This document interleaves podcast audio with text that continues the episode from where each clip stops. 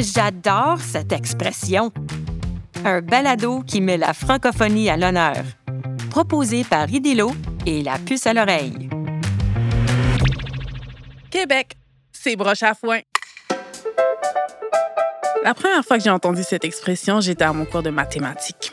J'avais fini un travail et je voulais me faire corriger par ma prof. En voyant mon travail, elle s'est exclamée Dorothy, les réponses sont bonnes, mais ton écriture est tellement broche à foin que j'arrive presque pas à te lire. J'étais confuse. Et qu'est-ce qu'elle voulait me dire, là? Quand je suis rentrée de l'école, j'ai demandé à mon père.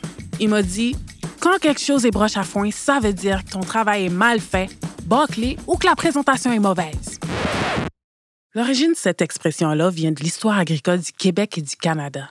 À l'époque, les fermiers avec peu de moyens utilisaient des broches pour assembler et attacher leurs bottes de paille. Ces broches étaient souvent de très mauvaise qualité et les bottes de foin se défaisaient. Il fallait repasser pour réassembler les bottes.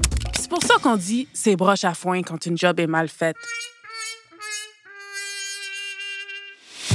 Un texte de Dorothy Montbrun avec la voix d'Aïcha Jolicoeur.